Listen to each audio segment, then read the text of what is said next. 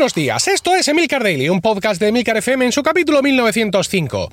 Yo soy Emilcar y este es un podcast de tecnología en general, Apple en particular, redes sociales, producción personal y francamente cualquier cosa que me interese.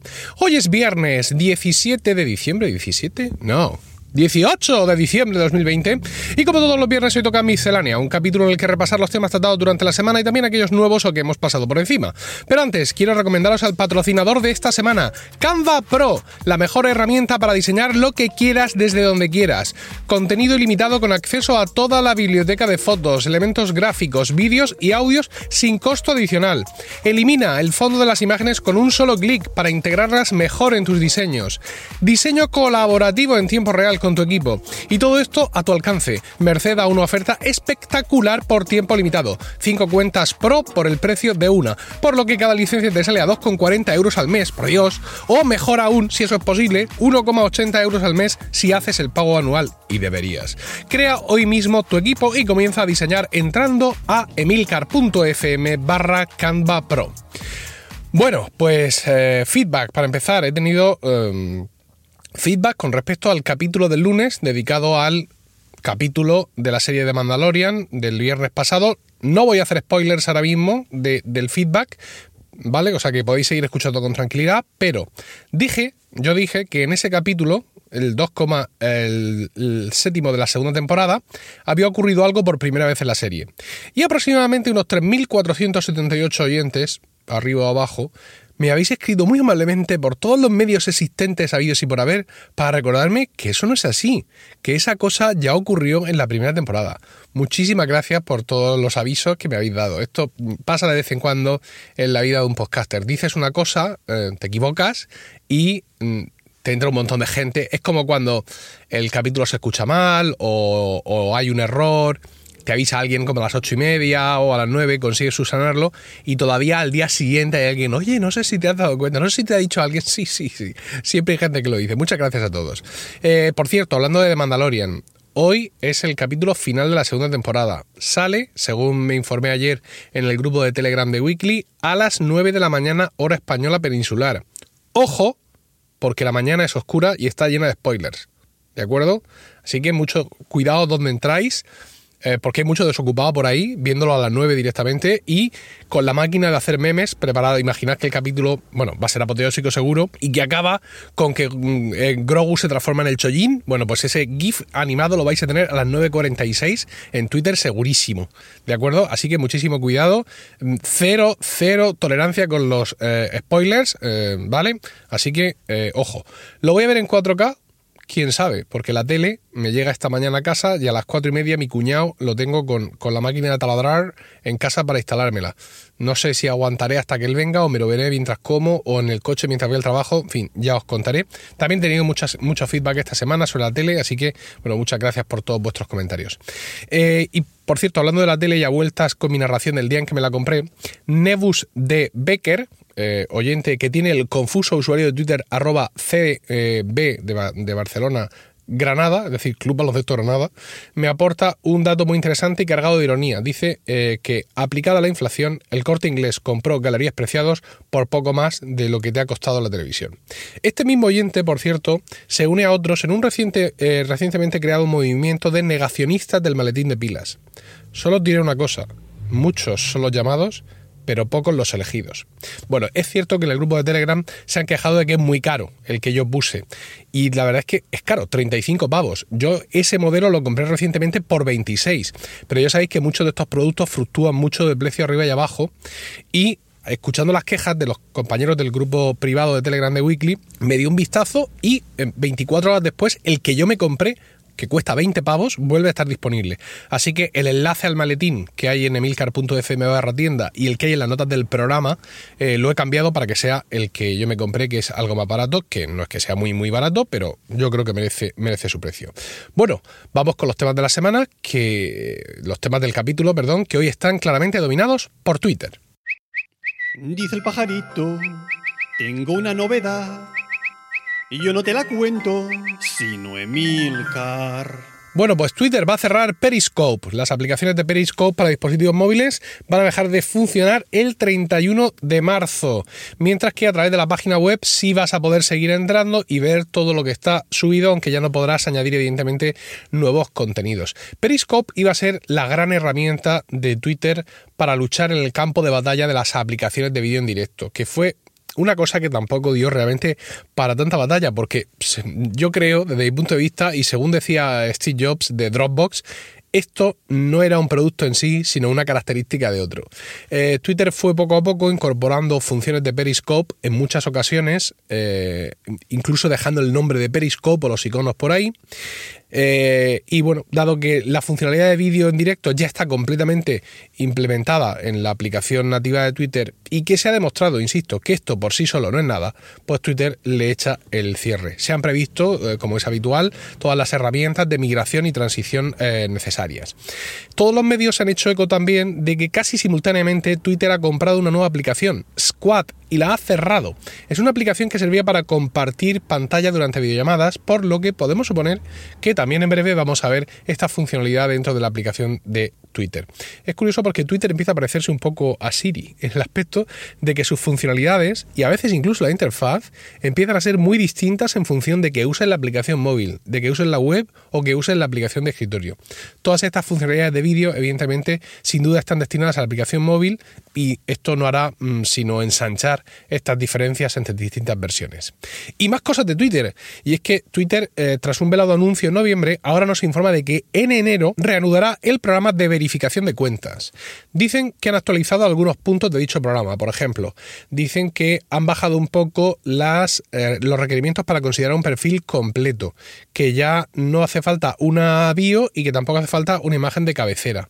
También dicen que han actualizado sus referencias a la Wikipedia para alinearlas mejor con los estándares de las enciclopedias en lo que respecta a las calidades de los artículos que esperan de ellas, justificando, evidentemente, esa, eh, esa mm, verificación que tú pides.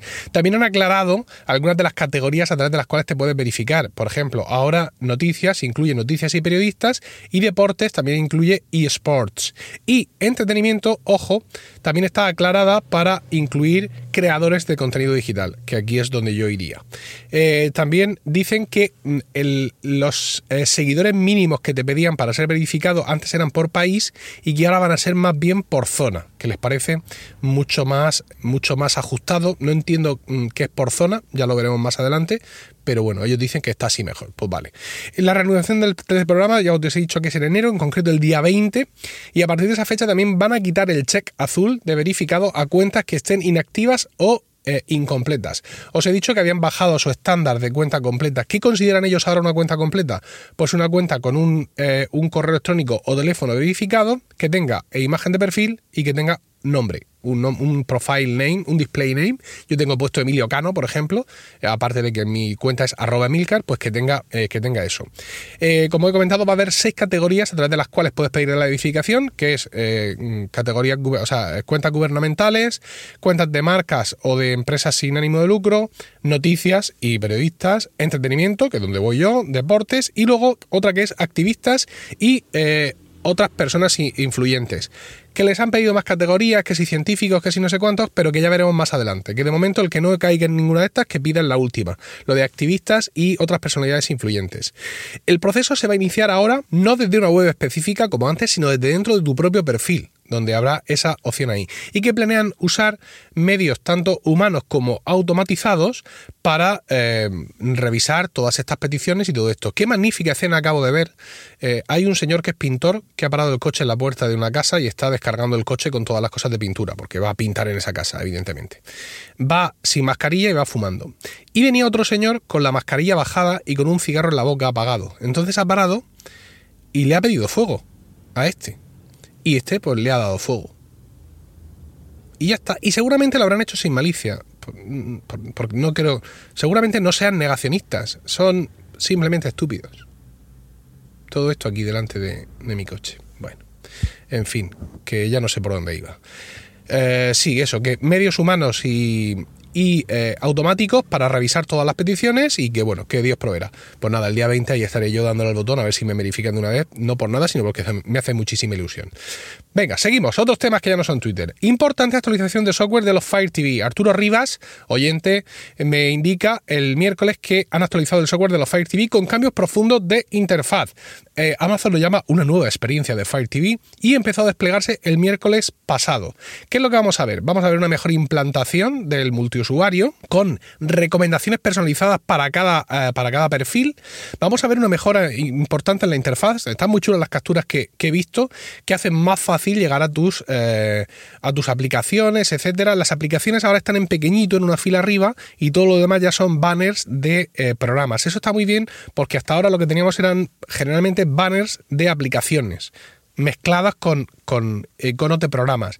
Y esto hacía que muchas veces en una pantalla tú abres tu Fire TV y ves dos veces el icono de Netflix. ¿Por qué? Porque está en aplicaciones recientes y está también en mis aplicaciones. Una cosa muy absurda. O sea que eso lo han mejorado. Y también ofrecen Picture in Picture.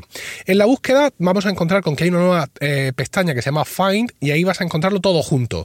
Películas, series de televisión eh, y también en los países donde opere contenido sin, sin anuncios, eh, perdón, contenido gratis pero con anuncios y también deportes de varios de los servicios que tengas contratados. También hay mejoras en la implantación de Alejandra, ¿de acuerdo? ¿Qué es lo que van a poder hacer? Ahora vas a poder tener también perfiles de voz en Alejandra en el Fire TV, con lo cual te puede reconocer tu voz y automáticamente cambiar a tu perfil. No, tú le dices, eh, Alejandra, quiero ver Peppa Pig. Entonces te cambia tu perfil y te pone Peppa Pig. Llega Miguelito y dice, esa, on Peppa Pig y lo mismo, va al perfil de Miguelito y le pone Peppa Pig. Por cierto, no sé si lo he contado ya, pero Miguelito le dice a Alejandra, le dice esa. Y ha llegado un momento en que le entiende. Creo que esto ya lo he dicho, pero lo repito. Le dice, esa, pon agua. Y allí que va el pobre bicho y le pone agua de la banda sonora de, de Bob Esponja. Eh, mm, mm, mm, también a través de Alejandra vas a poder cambiar de entre secciones a televisión en directo, donde la haya, noticias, etcétera, todo con comandos de voz. Disponibilidad, ojo, que os veo ya darle a actualizar, no vayáis tan rápido. Eh, desde el miércoles se está desplegando para el Fire TV Stick de 2020, modelo de este año nuevo, y el Fire TV Stick Lite, ¿no? escrito Lite, también modelo nuevo de este año. El resto de modelos, es decir, los que tenemos un Fire TV normal y corriente de otros años, y eh, cualquier otros modelos a partir de 2021. Eso incluye el Fire TV Stick 4K y el Fire TV Cube de segunda generación. He dicho que mi Fire TV, el, yo tengo un 4K que se va para el año que viene y tengo otro que es de hace dos años. He dicho que iba para el año que viene, pero no lo tengo tan claro. ¿De acuerdo? Es decir, no tengo yo muy claro realmente si los modelos de Fire TV eh, eh, no 4K anteriores a 2020 van a llevarse esta, esta actualización. Me puede dar un poco igual en ese sentido, ¿por qué? Porque con la llegada de mi tele nueva hoy, mi Fire TV 4K eh, migra del salón a la cocina, porque es un dispositivo más rápido, es un dispositivo donde tengo HBO, y eh, en la cocina, en el salón, me quedo usando las aplicaciones incorporadas en la tele. Así que mi Fire TV original, a partir de hoy, seguramente va a descansar en pack. En pack, no, va a descansar en paz. Bueno, o en pack también, porque tengo otro de mi padre que lo usa, entonces los dos en pack los cojo y los tiro a reciclar. Bueno, eh, una última nota sobre videojuegos. Os dije la semana pasada que muchos jugadores se están quejando de bugs en general, eh, de Cyberpunk 2077 y también de un muy pobre rendimiento en PlayStation 4 y Xbox One en particular, es decir, en las consolas básicas de la antigua generación. Pese a algún parche que ya han ido sacando, eh, City Project Red, el estudio, ha anunciado nuevos parches en enero y en febrero para reducir la distancia entre versiones y han pedido perdón por antes del lanzamiento no haber mostrado capturas e imágenes de cómo se veía el juego en esas consolas más antiguas. Y han, han, empezado a ofrecer devoluciones a los jugadores que no estén contentos con esto. Entonces les han dicho que los que hayan comprado el juego en digital, que utilicen el sistema de devolución de PlayStation Network y de la tienda de Xbox, y que para aquellos que compraron el juego físico, que se vayan a la tienda, las tiendas se están partiendo el pecho, y que si la tienda pasa de ellos, pues que mm, les mandemos un email helpmerefund@cdprojectred.com y que ellos ya verán ahí lo que pueden hacer. Que ese correo electrónico va a funcionar hasta el 21 de, eh, de diciembre.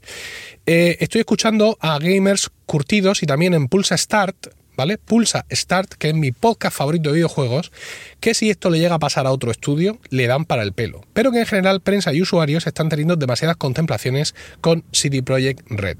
Pero es que además, esta mañana mientras me lavaba los dientes, he leído una cuenta de Twitter española que se llama Xbox Studio, que es un, usuario, un influencer, no, no, sé muy bien lo que es. Alguien español que, que, tiene esta cuenta y que tiene mucha, tuitea mucho sobre el tema, que eh, PlayStation, supongo que será una noticia que ya será oficial, pero yo lo he leído ahí, PlayStation además va a quitar el juego de la venta de su tienda online.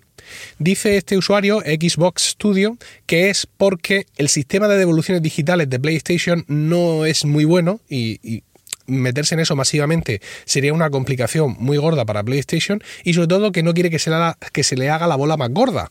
¿Vale? ¿Por qué? Pues porque hay muchas más PlayStation en el mundo que, Xboxes, con lo cual el volumen de devoluciones que puede tener que afrontar PlayStation es muy grande. Así que han decidido quitarlo de la tienda.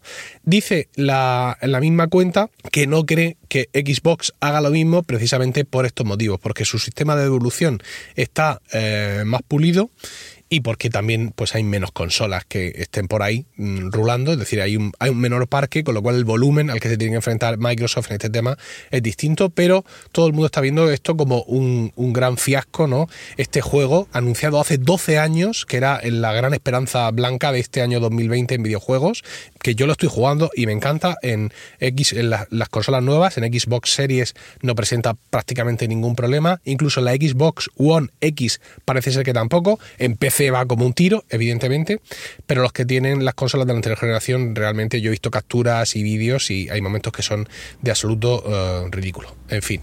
Espero vuestros comentarios en Twitter, arroba Emilcar, y muchísimas gracias a Canva Pro por patrocinar toda esta semana en Emilcar Daily. Ya sabéis, emilcar.fm barra Canva Pro. Avisos parroquiales. Salvo error o omisión, nos quedan 6 daily este año. 3 la semana que viene, lunes, martes, miércoles, y otros 3 la siguiente, lunes, martes, miércoles. Weekly ha publicado hoy su último capítulo y volverá el 8 de enero. Y este daily, que tanto amáis si queréis, volverá el 11 de enero. Os lo recordaré más adelante, no obstante, para evitar nervios. Que tengáis un maravilloso fin de semana, escuchando los muchos, diversos y maravillosos podcasts de Milcar FM. Sed siempre un poco más prudentes de lo que se os pida. Un saludo y hasta el lunes.